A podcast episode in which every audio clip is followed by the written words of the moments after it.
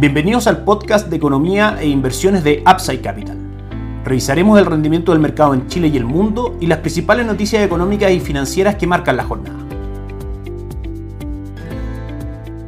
Muy buenos días, ¿cómo están ustedes? Lunes 5 de septiembre de 2022, soy Ramiro Galeano, fundador de Upside Capital. Les doy la bienvenida a otra edición más de mercados en Upside Capital. Sin lugar a dudas, la principal noticia es, por supuesto, el resultado del plebiscito constitucional respecto a la propuesta presentada por la Convención Constituyente. El resultado es bastante claro: rechazo gana con un 61.9%, prácticamente 62% de los votos, 38.1% para el apruebo. Eso se traduce en 7.882.238 votos para el rechazo en una votación histórica en cuanto a participación con 12.733.000 personas votando. Más allá de las implicancias políticas que esto puede traer, por supuesto, nuestra labor en Upside Capital es analizarlo desde el punto de vista de la reacción de los mercados, de qué es lo que puede venir en adelante para nuestra economía, cuál es la reacción de los mercados respecto a ese escenario y, por supuesto, también cómo esto influye en nuestra recomendación de inversión. Sin lugar a dudas, si que analizamos el rendimiento de los mercados durante las últimas dos semanas de los activos locales, vemos que la opción rechazo de todas maneras era la favorita de los activos locales, del mercado local y por supuesto también era la que la encuesta mostraba como ganadora en ese sentido. Y eso se tradujo en movimientos bastante interesantes. Por ejemplo, caídas desde hace dos semanas atrás hasta el viernes pasado de aproximadamente 70 pesos en el dólar, entre 70 y 80 pesos, de 9.55 a prácticamente 8.80, 8.75. Y también desde el punto de vista del IPSA, del índice accionario principal en Chile, subiendo el día viernes un 4.25%. Entonces el mercado estaba descontando que esto podría pasar y finalmente ocurrió. 5.653 puntos fue el cierre del IPSA el día viernes, cerrando con un alza del 4.53% y el cierre oficial del dólar interbancario fue de 879 pesos, cayendo 18.33 pesos el día viernes, de manera que el mercado estaba descontando esta opción y finalmente es lo que ocurre. En ese contexto no llama tanto la atención de que hoy día los movimientos no sean tan fuertes en los activos locales, de hecho el dólar si bien abrió bastante abajo en niveles cercanos a 850. Durante el día ha ido recuperando terreno y en este minuto cotiza en 874,80, prácticamente 25 pesos, más arriba de la apertura y a 4 pesos solamente del cierre del día viernes. Las acciones, sin embargo, que vamos a pasar a revisar en este segundo, en nuestras pantallas marca un alza del 1.76%. Dentro de las más transadas está, por ejemplo, Sokimich, que sube un 3%, Socobesa sube un 7.2%,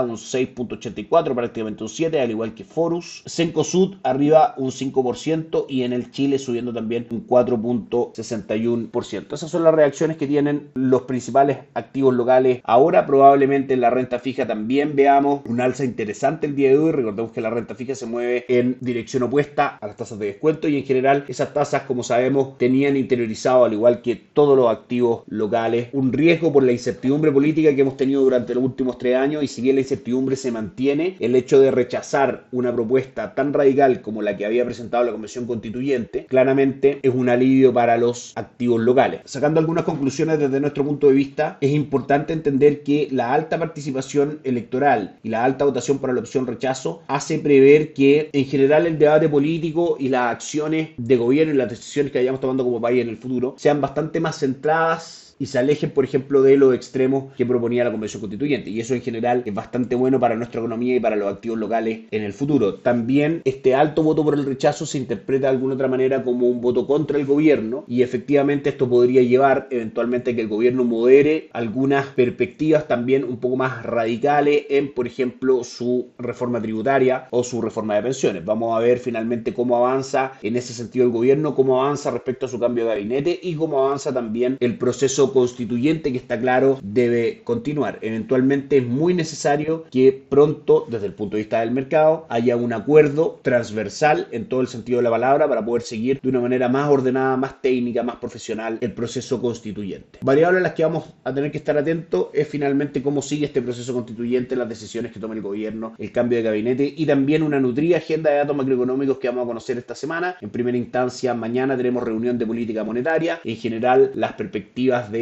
alza de tasa de política monetaria están entre 50 y 75 puntos base, 50 puntos base probablemente por la menor actividad que se mostró en el último IMASEC, quizás 75 puntos base por la mayor inflación que se mostró en el último dato. Eso lo vamos a conocer el día de mañana. El día miércoles vamos a tener el informe de política monetaria en septiembre, este informe trimestral donde el Banco Central da a conocer sus proyecciones para el futuro de nuestra economía en cuanto a crecimiento, tasa de política monetaria, inflación y una serie de cosas más. Y el día jueves vamos a conocer también desde el INE el IPC del mes de agosto, hacer una semana bastante noticiosa junto, por supuesto, como decíamos, con el avance en el proceso constitucional y los cambios en el gobierno. Por último, para cerrar el plano local, desde nuestro punto de vista, creemos que si bien la incertidumbre se va a mantener, claramente esta es una señal de que lo que viene debiese ser, como lo dijimos en muchas ocasiones en este podcast, un equilibrio entre la opción constituyente que ayer se rechazó con un foco más fuerte en derechos sociales y por ende esa parte preocupa al mercado desde el punto de vista del exceso de endeudamiento y de gasto fiscal. Vamos a ver cómo avanza eso. Nuestra recomendación de inversión sigue siendo renta fija local. Creemos que la inflación por las malas cifras macroeconómicas que estamos teniendo, claramente va a haber una menor actividad, va a haber una menor inflación y las tasas de política monetaria van a tender a caer y eso es positivo para el valor de los bonos que componen los fondos de renta fija y en parte ha sido ese el motivo por el cual la renta fija ha tenido tan buen resultado durante este año. Las altas tasas han hecho que el devengo de intereses de los papeles mejore bastante y las perspectivas de que viene una rebaja de tasa de política monetaria relativamente pronto hace que la renta fija local siga teniendo un muy buen retorno y muy buenas perspectivas para lo que queda del año. Nuestro instrumento favorito es Itaú Dinámico, el fondo mutuo que nuestros clientes pueden acceder a través de Upside Capital y también para quienes quieran tomar posiciones de renta variable en bolsa local, Itaú Toesca Chile Equities, otro fondo que también junto con el Itaú Dinámico en renta fija y este ya mencionado en renta variable tienen excelentes retornos respecto a su índice. También nuestra alianza estratégica con Principal dentro de otras administradoras de la industria ofrece también un excelente mix de fondos de activos locales